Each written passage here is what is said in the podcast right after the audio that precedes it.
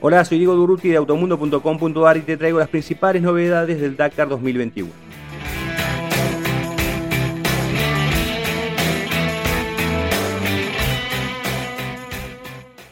El francés Cyril Desprez, cinco veces ganador del Rally Dakar en motos, volverá a correr la exigente prueba sobre un auto luego de la experiencia de enero pasado en la que compartió un UTV de la clase Side by Side con el aventurero Mike Horn.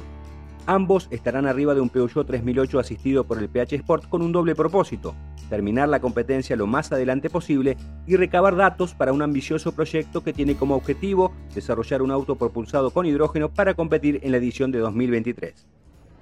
Eh, para mí es un año muy, muy, muy bueno que, que, viene uh, desde el anuncio del proyecto Gen Z eh, que hemos hecho con mi copiloto eh, Mike Horn.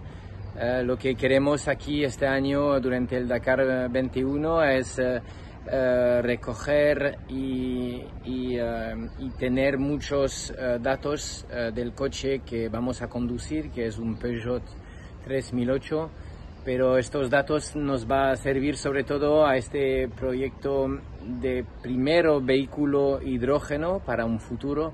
Creo que mm, Mike es, uh, es un aventurero muy conocido que, que, cruzó Ártica, que cruzó Antártica y, y, hablando con él al principio de año mm, buscábamos algo diferente, algo para ir más, más, más adelante y, y, le hemos encontrado. La verdad es, uh, es será un vehículo 4x4 eh, que van a ser durante 2022 para empezar el Dakar 2023.